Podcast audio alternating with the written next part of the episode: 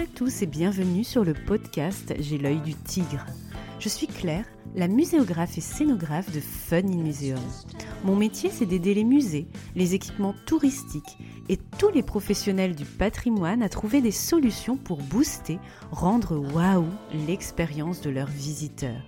Chaque semaine, je vous donne les stratégies, les astuces et surtout de la bonne humeur pour réinventer avec moi le monde des musées, les rendre plus fun et vraiment accessibles à tous. Alors mettez-vous à votre aise, installez-vous confortablement et c'est parti pour l'épisode du jour.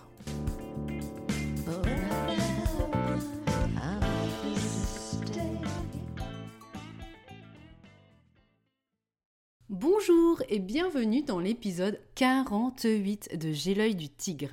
Nous poursuivons aujourd'hui la mini-série de cet automne 2021 sur l'accessibilité. Dans ce troisième volet, je vous propose d'explorer l'handicap auditif dans les expositions avec en premier lieu des éléments de définition, ensuite la checklist des besoins de ces publics, puis une liste de tips ultra concret pour mieux les accueillir et optimiser leur expérience de visite. Bref, le même menu et l'équation gagnante des deux épisodes précédents.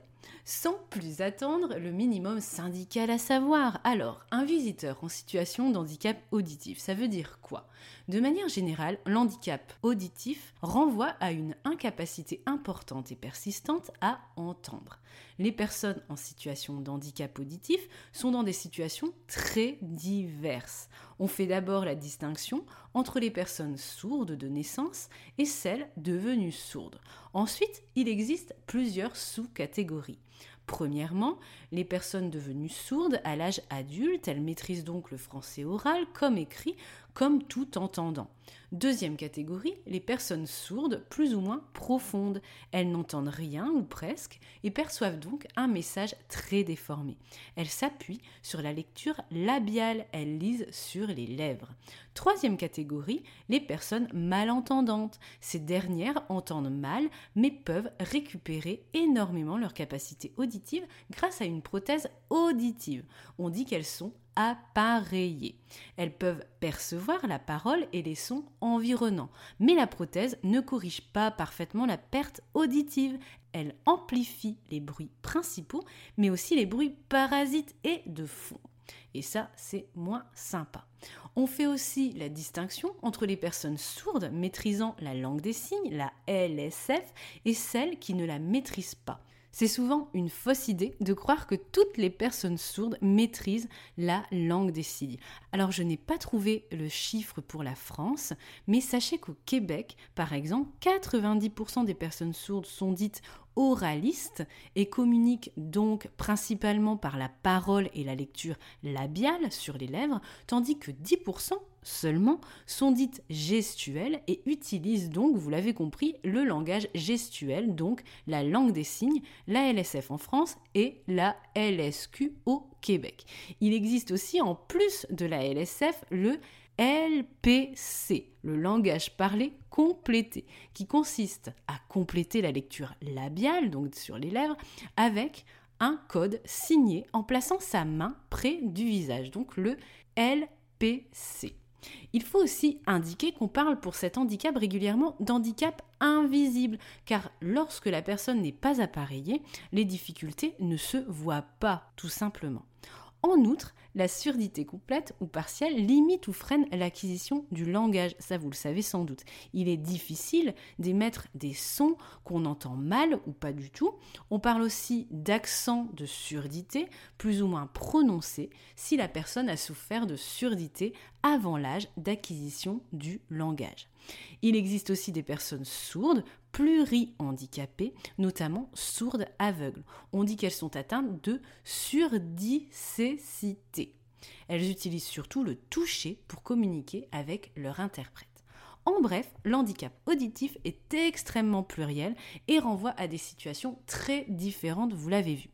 En mes mots donc, les personnes souffrant d'handicap auditif éprouvent des difficultés à 1 accéder à l'information, entendre un guide, utiliser un audio guide, entendre la trame sonore d'un film, percevoir le design sonore d'un espace, et deux, partager ses impressions et échanger avec les autres visiteurs lorsque l'aménagement et notamment l'obscurité ne permet pas de bien voir son interlocuteur, ses lèvres ou ses et ou ses gestes. Maintenant, comme pour les deux épisodes précédents, quelle est la checklist de base pour bien accueillir ses publics? Action numéro 1, offrir et favoriser la présence d'un accompagnateur et d'un interprète, quel que soit le format. Action numéro 2, réduire l'écho et les nuisances sonores, donc prévoir une bonne acoustique des espaces d'expo avec une bonne insonorisation. Pour rappel, une bonne acoustique est également nécessaire pour l'handicap visuel. Souvenez-vous de l'épisode il y a 15 jours. Action numéro 3, offrir des zones suffisamment éclairées pour voir l'interprète ou l'interlocuteur. Donc les expos en nocturama très sombres, bien qu'esthétiques, comme pour l'handicap visuel et moteur d'ailleurs, vous oubliez. Action numéro 4, utilisez des médias de substitut, de la LSF et des sous-titrages en français. Action numéro 5, rendez visuel ce qui est sonore. Souvenez-vous, pour l'handicap visuel, c'était le contraire, rendre sonore ce qui est visuel. Et eh bien ici, c'est rendre visuel ce qui est sonore. Action numéro 6, enfin, faire preuve de bienveillance et d'observation pour le personnel de l'institution muséale en n'oubliant pas le caractère souvent invisible de cet handicap. Vous pouvez aussi vous familiariser avec les différentes manières de communiquer avec ces publics pour pouvoir agir et communiquer de manière la plus appropriée possible. Alors, je vous fais un résumé à nouveau 1. Prévoir la présence d'accompagnateurs ou d'interprètes avec différents formats. 2. Soigner le confort sonore des espaces. 3. Les nocturamas, vous oubliez, les espaces sont suffisamment éclairés pour aider à communiquer. 4. Prévoir des médias de substitut. 5. Rendre visuel ce qui est sonore. Et 6. Observer avec bienveillance et formez-vous pour mieux accueillir. Et à présent, c'est parti pour la liste de conseils à l'après-vert. Prévoyez tout d'abord un environnement facilitant, vous l'avez compris, notamment avec un éclairage suffisant pour la lecture labiale ou pour visualiser son interprète et réduire les bruits ambiants. Ça, c'est la base pour accueillir ce type de public. Pour les médias faisant appel au son, prévoyez toujours une version écrite, donc vraiment de manière systématique. Prévoyez par exemple systématiquement le sous-titrage en français dans les vidéos de l'expo avec une hauteur des textes de minimum 2,5 cm si on veut être précis sur un bandeau de toute la largeur de l'écran.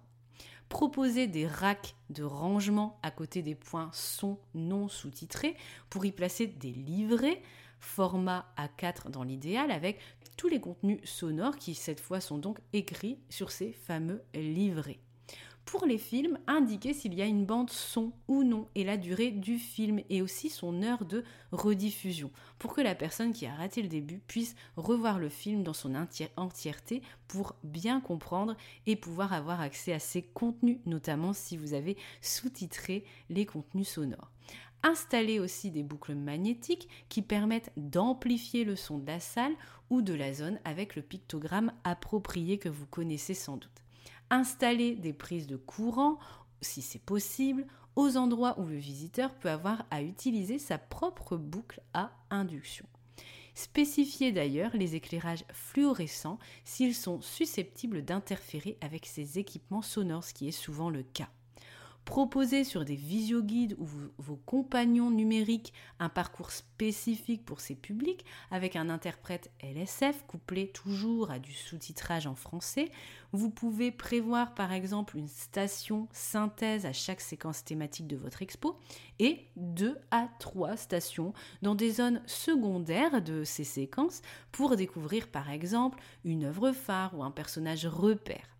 Prévoir aussi un parc de casques dits sans contact à induction osseuse pour les personnes appareillées qui ne peuvent pas, pour des raisons que vous vous doutez, mettre des casques qui englobent l'oreille, on les appelle les casques circum-oraux, ou bien des casques supra-oraux, ceux qui se posent sur les oreilles. Voilà, vous savez tout sur les subtilités des casques à présent, en plus de ces tips pour ce type de handicap. Voilà pour le lot de conseils pour ces publics donc souffrant de difficultés auditives. L'épisode touche à sa fin. Partagez à nouveau ce podcast à tous ceux qui peuvent en avoir besoin, notamment pour des sujets aussi importants que l'accessibilité. N'hésitez pas à laisser un commentaire et des petites étoiles si votre plateforme d'écoute vous le permet, à réagir et à compléter cet épisode sur les réseaux sociaux en me taguant sur Instagram, Facebook ou LinkedIn. Parlez nous aussi, par exemple, de vos retours d'expérience, d'expositions inspirantes sur ce volet pour partager des astuces à votre tour.